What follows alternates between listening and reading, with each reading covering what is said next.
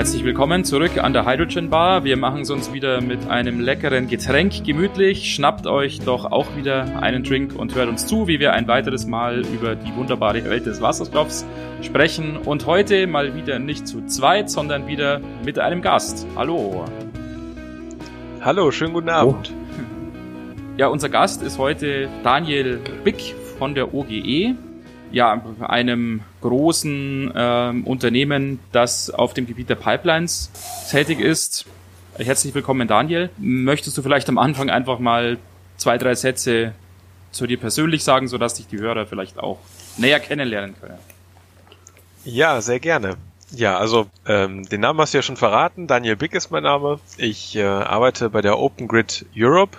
Das ist ein äh, Betreiber von äh, Pipelines, wie du schon sagtest, also von äh, Pipelines, die äh, Erdgas transportieren und hoffentlich in Zukunft dann auch Wasserstoff. Ähm, ich bin äh, dort untergebracht in einer Abteilung, die heißt Gastechnik und Sicherheit.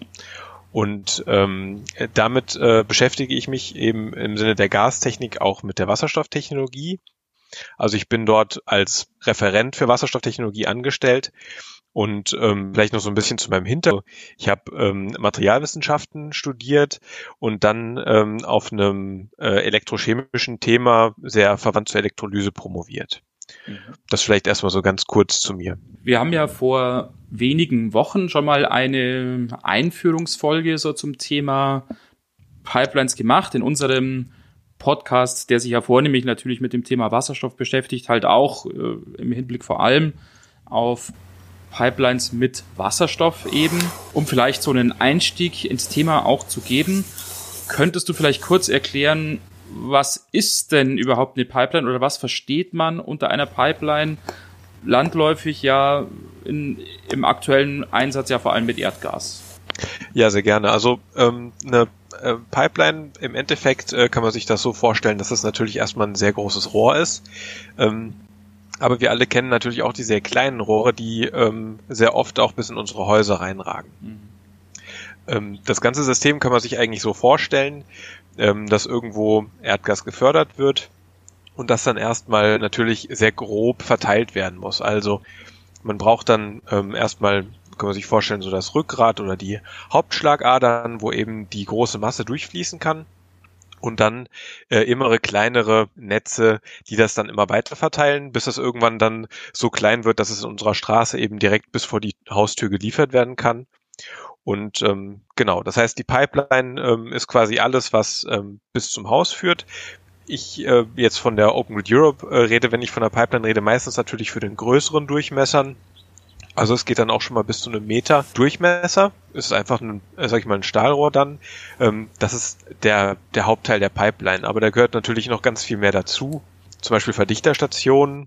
Also wenn ich ähm, mit hohem Druck jetzt Gas durch dieses Rohr schiebe, muss ich diesen Druck natürlich auch irgendwo erzeugen und da auch wieder äh, immer wieder auffrischen, weil ich eben auch Druck verliere, wenn ich ähm, eben über eine längere Distanz äh, Gas transportiere.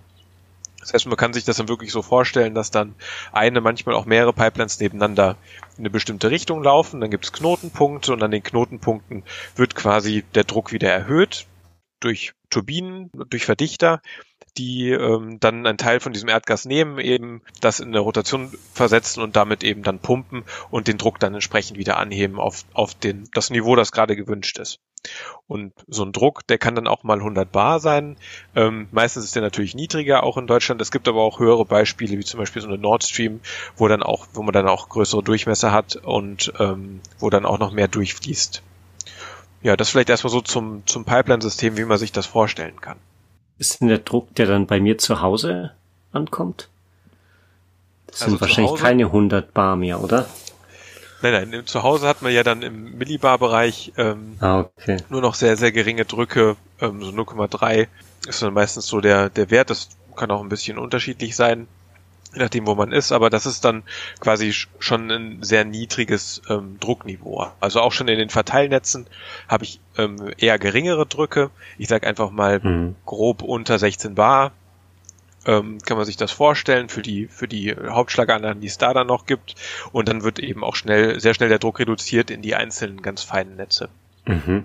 Interessant. Und da ist natürlich jetzt der Plan, wahrscheinlich um auf das Thema Wasserstoff zu kommen, Wasserstoff beizumischen bzw. komplett umzurüsten. Und da ist natürlich die Frage, wahrscheinlich ist es nicht so einfach möglich. Ja und nein. Also das ist natürlich eine sehr komplexe Frage, über die wir uns wirklich den ganzen und wahrscheinlich auch noch weitere Abende unterhalten können. Ähm, also generell kann man erstmal sagen, der Transport in der Pipeline für Wasserstoff ist möglich. Das wird ja auch auf der ganzen Welt schon praktiziert. Auch in Deutschland haben wir Wasserstoffpipelines, ähm, die betrieben werden. Also generell erstmal gar kein Problem. Äh, natürlich habe ich ähm, technische Anforderungen, einfach durch das Medium Wasserstoff, die entstehen, die sich unterscheiden von, von Erdgas. Und ähm, da gibt's eben sehr, sehr viele Punkte, die man dann äh, beachten muss natürlich.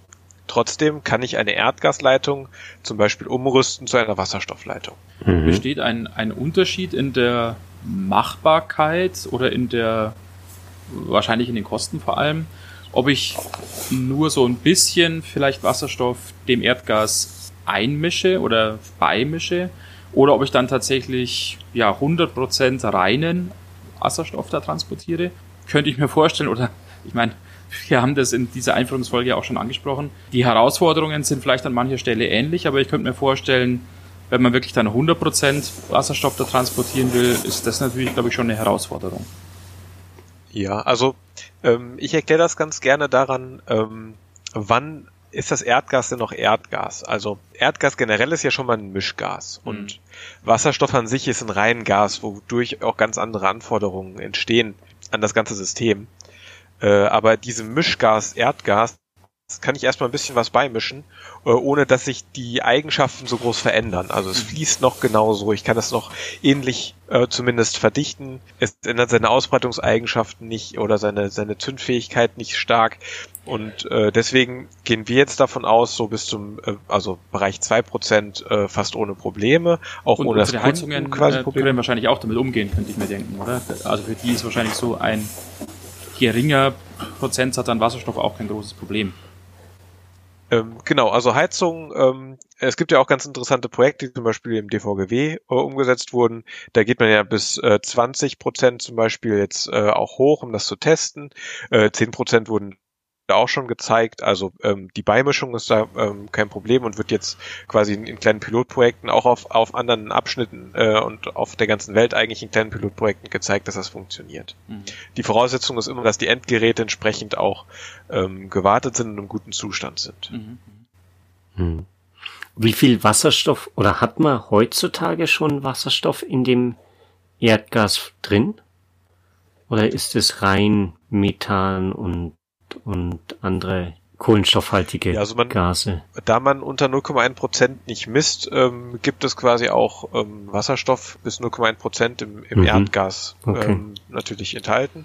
Und ähm, jetzt entstehen auch die ersten ähm, Wasserstoffeinspeiseanlagen einfach auf ähm, auf sehr kleinen Niveaus. Das heißt, es entsteht jetzt quasi ähm, überall am Netz kleine Punkte, wo dann auch etwas Wasserstoff dazukommt, die natürlich jetzt erstmal nicht in große messbare Bereiche ähm, jetzt reinkommen, wenn dann Fluss auf der Leitung ist. Ähm, ja, also, aber generell erstmal im, im natürlichen Erdgas sehr wenig. Mhm. Weißt du, was die Motivation ist eigentlich, Wasserstoff ins Erdgas zu mischen? Weil letztendlich äh, kann ich den Wasserstoff wahrscheinlich rein teurer verkaufen.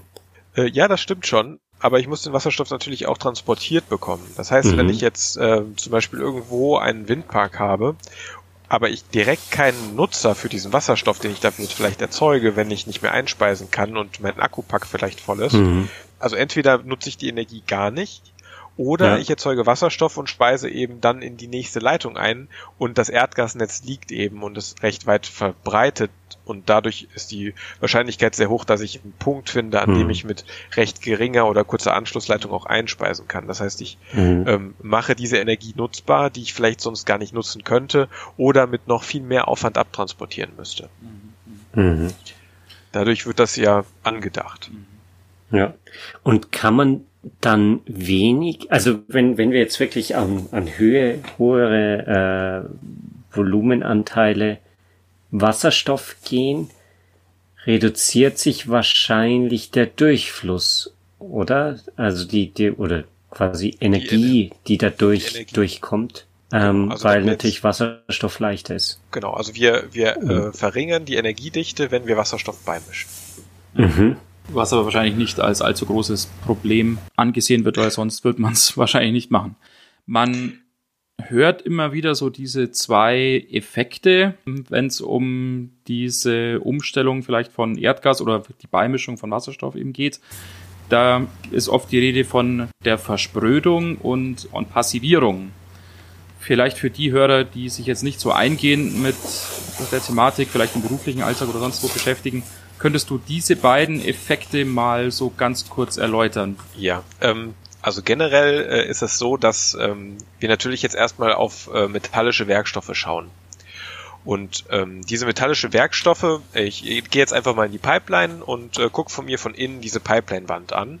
Normalerweise ist die sogar mit Epoxidharz beschichtet. Sagen wir mal, dieser Epoxidharz ist jetzt weg und ich gucke auf, ähm, auf die blanke, auf das blanke Rohr.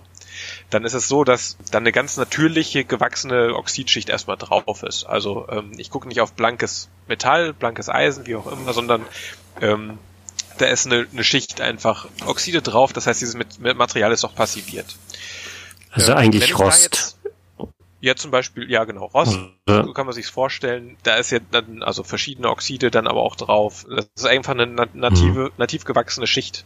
Also einfach vorzustellen als Rost, die dann einfach oben drüber liegt und gar kein blankes Material freigibt. Das heißt, ich gucke auf, ein, auf Eisenoxid und nicht direkt auf Eisen. Genau. Wenn ich jetzt aber zum Beispiel mir vorstelle, dass irgendetwas drin eine Kerbe verursacht oder äh, einen Riss verursacht, dann reißt diese, diese natürlich gewachsene Schicht auf und da liegt dann blankes Metall frei. Mhm. Und wenn dann Wasserstoff ähm, vorhanden ist in dieser Druckatmosphäre, dann ähm, wirkt diese blanke äh, Metalloberfläche, ähm, also da ähm, kann sich dieses ähm, dieser Wasserstoff dann eben ansetzen, also der ist dann ja noch molekular, also als H2 vorhanden. Der setzt sich an die Oberfläche und kann ähm, dann, das heißt dann dissoziieren, also kann sich aufspalten in zwei einzelne Wasserstoffatome mhm. an dieser blanken Oberfläche. Und wenn sich diese Wasserstoffatome an der blanken Oberfläche befinden, sind die so klein, dass die eben auch in das Materialgitter hineinpassen. Also die können quasi sich in das Material hineinbewegen.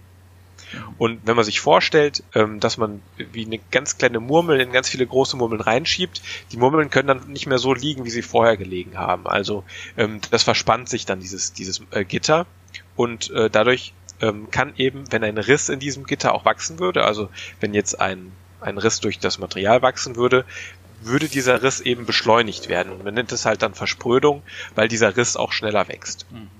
Und ähm, mhm. diesen Effekt muss man eben betrachten, wenn man weiß, dass man eben ähm, Eisen oder, oder generell met metallische Werkstoffe ähm, verwendet und auch Druckwasserstoff vorhanden ist.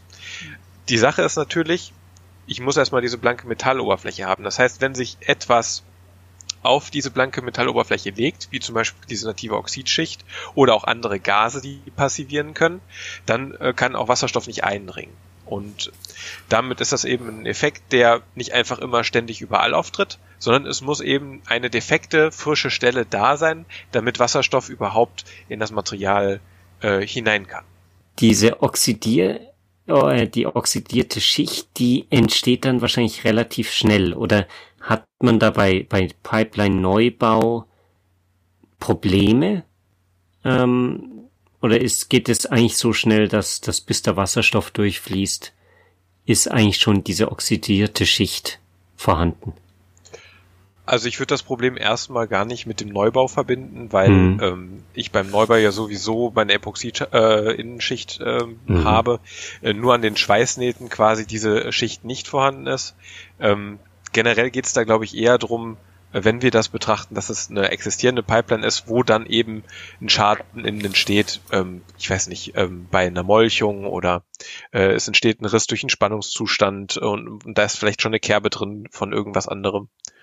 Genau, also das wäre jetzt das eine und wie schnell das dann passiert, also generell geht es ja auch nur um Bedeckung. Und äh, die Bedeckung ähm, von dieser Oberfläche passiert natürlich super schnell. Also ähm, da können sich auch andere Gase aufsetzen. Wenn zum Beispiel noch äh, Kohlenmonoxid vorhanden ist oder äh, wenn da Sauerstoff im Gas ist, dann äh, kann sich dieses andere Gas da super schnell äh, auf diese neu entstandene blanke Oberfläche legen. Ähm, und das passiert wirklich, also direkt eigentlich. Mhm. Jetzt hast du gesagt, es braucht so eine blanke Oberfläche oder ja, quasi so eine Fehlstelle halt in der Oxidschicht, damit diese Wasserstoffversprühung überhaupt passieren kann. Aber es gibt ja durchaus Stähle, vor allem halt relativ höherwertige Edelstähle, würde ich mal sagen, die ja trotzdem wasserstoffkompatibel sind, sodass die Wasserstoffversprühung auf diese Werkstoffe einen kleinen oder vielleicht sogar zu vernachlässigenden Einfluss hat. Problem, was ich mir denken könnte, solche relativ hochwertigen Stähle werden wahrscheinlich nicht für die vielen, vielen äh, 100 und 1000 Kilometer von Pipelines verwendet. Ja, das stimmt. Also wir bauen keinen Edelstahl-Pipelines. Ähm, das äh, ist trotzdem kein Problem. Wir ähm, sehen das, äh, also das ganze Problem finde ich ganz anschaulich, wenn man sich vorstellt, ähm, es gibt immer diesen Effekt. Man kann sich aber vorstellen, dass diese Risswachstumsgeschwindigkeit, also wie schnell dieser Riss dann durchwächst, eben von Material zu Material sehr unterschiedlich ist. Mhm. Und ähm, wenn man eher zu Materialien mit höheren Mindeststreckgrenzen geht, dann ist dieser Effekt eher schneller. Mhm. Äh, wenn ich mit zu niedrigeren gehe, ist es, bin ich eher langsam zum Beispiel. Und ähm, es gibt da eben ähm, Regelwerke, die da auch Aussagen zu treffen. Zum Beispiel ein amerikanisches Regelwerk, die ASME B3112. Die sagt einfach, äh, ich habe ganz viele Materialien getestet und ich weiß, wie, äh, wie schnell der schnellste Riss in Materialien bis zur Güte von x80 ist. Und ähm, wenn ich dann mit dieser Rissgeschwindigkeit rechne, bin ich so konservativ, ähm, dass ich immer mit einem schnelleren Riss rechne, als er tatsächlich entstehen könnte. Mhm, mh. Das waren jetzt viele Fachbegriffe für die Zuhörer, die sich nicht so gut auskennen mit den Standards. Aber letztendlich heißt es, dass man da Modelle macht, wo man im Prinzip dann zeitlich vorhersagen kann, wann oder wie lange Risse kein Problem sind, oder? Genau, also das Konzept, ja. das auch wir verfolgen, ist eigentlich ähm, sehr verständlich. Wir gehen einfach davon aus, dass es einen Riss gibt auch wenn der Riss sehr, sehr mhm. unwahrscheinlich ist. Und dann ähm, können wir das Material testen. Wir wissen, wie schnell der Riss ist. Wir haben aber auch das Regelwerk, das uns sagt, der Riss ist maximal so schnell und das ist eine konservative Annahme. Und mhm. dann können wir eben rechnen, äh, je nachdem, welche Belastungszustände ähm, in so einer Pipeline dann sind. Also habe ich ähm, viele Druckschwankungen, äh, habe ich sehr hohe Belastung, wie dick ist überhaupt meine Wandstärke, wie, wie groß ist mein Umfang und dann kann ich eben rechnen und ähm, mir dann anschauen, ähm, wie lange so ein Riss eben äh, wachsen würde oder wann es eben zu einem kritischen Bruch kommen würde. Und äh, das ist eben eine Größe, die ich dann einfach ausrechnen kann. Jetzt, wenn dann diese, diese Zeit vorüber ist, muss man dann die Pipeline austauschen oder kann man da so einen Roboter durchschicken, der dann die Risse erkennt und, und quasi flickt. Ich also denke da an diesen Film von James Bond, da, da setzt sich mal so ein Agent in so eine Kapsel und wird durch den, durch die Pipeline aus, wie war das, Russland, na, in den Westen geschickt. ja, genau, ja, sehr lustig. Ähm, da gibt's dann auch so eine 90 Grad da Kurve drin auch. Wo man so was ganz oh, jetzt hat sich mal ganz schön zerlegt da bei dieser 90 Grad. ja, also sowas, äh, so eine Kapsel, die gibt's wirklich, äh, nennt sich dann Molch. Und diesen Molch äh, schießen wir auch generell ähm, durch die Pipeline, um äh, Wandstärkenminderungen zu erkennen. Das heißt, mhm. ähm, äh, der, das ist unsere Art von Inspektion. Da, da ähm, wird dann quasi im Betrieb vor dem Gasfluss äh, ein, ein, ja kann man sich als Geschoss vorstellen, durch diese Pipeline geschickt und die misst eben dann die Wandstärke. Sowas gibt mhm. es schon. Aber die misst dann nicht direkt ähm, einen Riss, sondern die misst einfach die Wanddicke. Okay. Ähm, es gibt auch äh, Methoden, wie man Risse auch messen kann. Da gibt's wirklich, also es gibt verschiedene Arten von, von Molchen. Man kann zum Beispiel auch die Pipeline leeren und mit Wasser füllen. Das machen zum Beispiel äh, Raffinerien oder in der, in der, Industrie generell wird das so getan, ähm, weil das meistens auch kleinere Pipelines sind. Ähm, ich setze sie außer Betrieb, fülle sie mit Wasser und dann fließt der, also wird der Molch quasi durch das Wasser geschickt und dann kann ich auch Risse detektieren mit sehr starken Einschränkungen. Aber also ich kann das nur in bestimmte äh, Richtungen machen, in bestimmten Größen und an bestimmten Stellen. Aber dann kann ich auch nach Rissen suchen. Aber oder ist es ein Thema, das sowieso erst dann nach 30 Jahren Betrieb dann auftaucht? Ja, also generell sind wir im Transport ähm, immer dabei, ähm, über 50 oder gar 100 Jahre Lebenszeit mhm. zu sprechen. Und ah, okay. ähm, auch äh, wirklich lange Abschreibungszeiträume. Um, das Ganze verkürzt sich dann natürlich, wenn ich äh, eine Leitung zum Beispiel als Speicher nutzen möchte. Mhm. Also zum Beispiel mhm. äh, Wasserstoffdruckflaschen werden nach einer gewissen Anzahl an Benutzungen ausgetauscht, weil die volle Drucklastwechsel sehen mhm. und das eben mhm. von äh, geringem Druck bis Maximaldruck. Mhm. Wenn ich eine Leitung so benutzen würde, würde die natürlich sehr, sehr schnell auch altern durch diese hohen Drucklastwechsel. Mhm. Wenn ich jetzt aber in ganz normalen Transportbedingungen bin, wie ich es auch im Erdgas habe, ich habe keine sehr hohen Schwankungen, ähm, dann kann die natürlich auch sehr, sehr lange existieren. Mhm. Wenn ich aber natürlich dann Risse habe zum Beispiel und die feststelle, dann müsste ich dieses Stück auch austauschen. Ja, ah, okay. Das heißt, dieses Argument, das ja immer mal wieder gebracht wird, dass ich im Prinzip dann das zukünftige Wasserstoff-Pipeline-Netz nutzen kann, um auch so saisonal zu speichern, greift eigentlich etwas zu kurz, weil das auf die Lebensdauer von dem ganzen Netz dann geht. Ähm, würde ich so nicht unterschreiben, äh, mhm. weil es trotzdem ja das sogenannte Line Pack gibt. Das bedeutet, ich kann ähm, in der Leitung schon in einem gewissen Maße speichern. Ich habe da ein sehr hohes Volumen erstmal, was natürlich gefüllt ist durch den Transport. Mhm. Und ich habe auch ähm, eine gewisse Schwankungsbreite, die kein Problem darstellt. Aber man darf es sich nicht so vorstellen wie zum Beispiel den Kavernenspeicher. Ich kann den nicht beliebig im Druck fahren. Selbst der Kavernenspeicher ist ja begrenzt, äh, sage ich mal, in, den, in dem Druckbereich, den ich fahren kann. Da hat man eben dann einfach einen kleinen Spielraum, aber der bringt schon sehr viel Speichervolumen mit. Mhm. Allein durch das Volumen. Genau. Mhm. Und man darf auch nicht vergessen, und das ist eigentlich auch das Hauptargument, ähm, Erdgasnetz sind eben sehr viele ähm, Gasspeicher angeschlossen. Und das sind meistens ähm, Kavernenfelder oder auch oft Kavernenfelder, sagen wir es lieber so. Und ähm, Salzkavernen kann man nutzen zur Wasserstoffspeicherung. Und diese sind eben schon quasi angeschlossen an das Erdgasnetz. Mhm. Und ähm, es gibt auch ähm, noch Potenzial, beziehungsweise man kann auch Kavernen umnutzen, je nachdem wie, wie die Kavernen aussehen, in welchem Zustand die sind.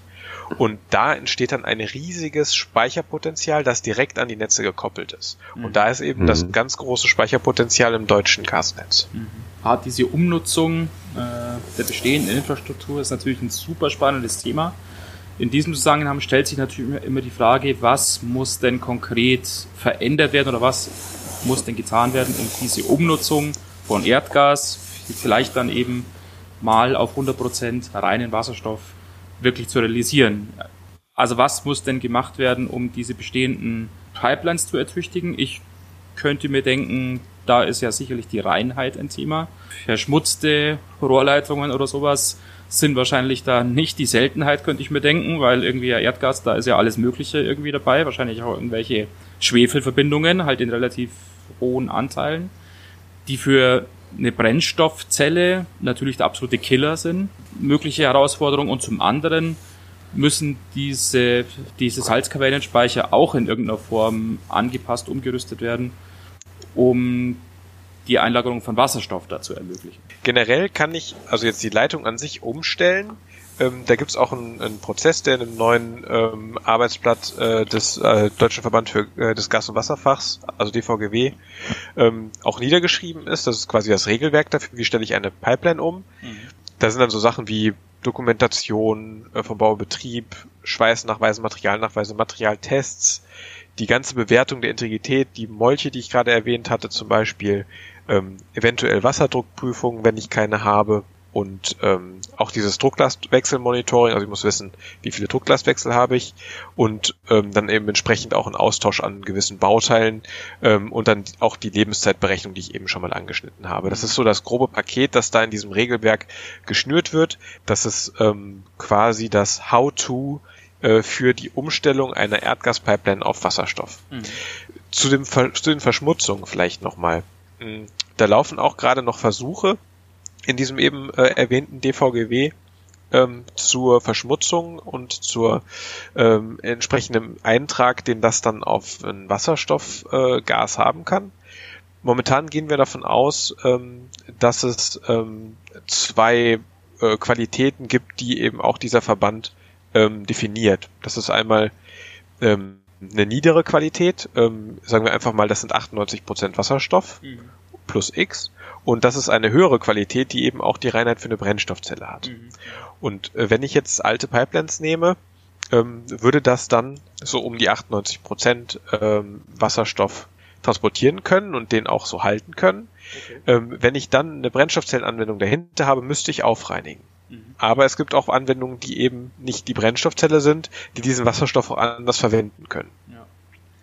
Wenn ich im Neubau bin, habe ich dann vielleicht sogar die Chance, äh, Abschnitte auch in höheren äh, Reinheiten ähm, äh, zu betreiben. Aber wenn ich mir ein großes Netz vorstelle, das sehr, sehr viele Knotenpunkte hat, kann ich natürlich Einzelabschnitte mit bestimmten Reinheiten sehr schlecht umsetzen, mhm. ähm, wenn ich äh, das ganze System miteinander verbinden möchte.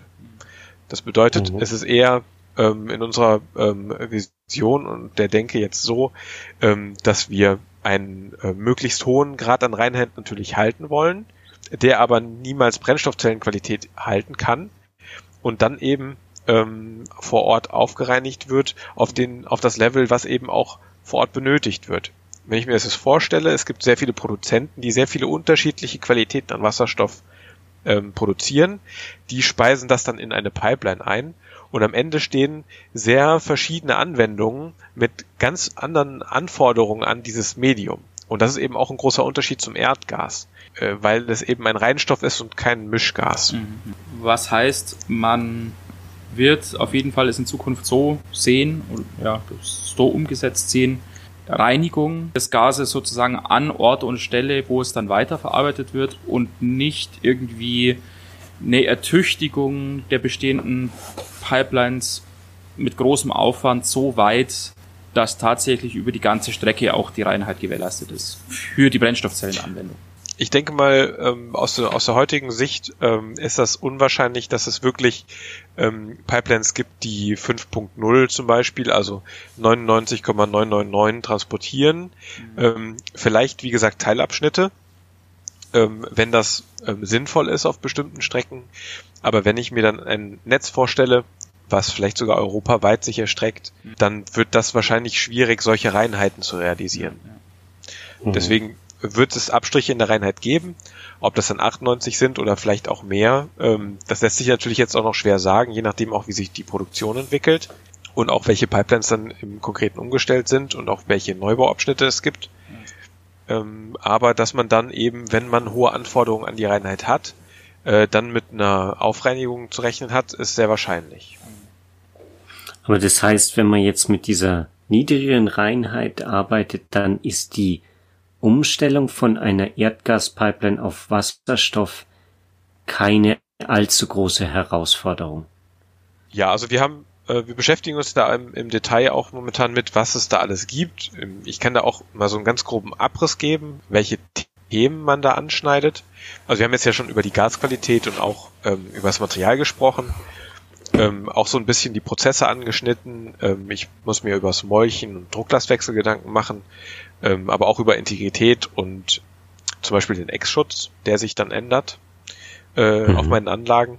Ich habe Strömungstechnik, die sich ändert, äh, damit muss ich mich beschäftigen. Ähm, ich muss mich mit der Gasmessung beschäftigen, wenn ich jetzt äh, das Medium wechsle. Dann muss ich auch anders messen.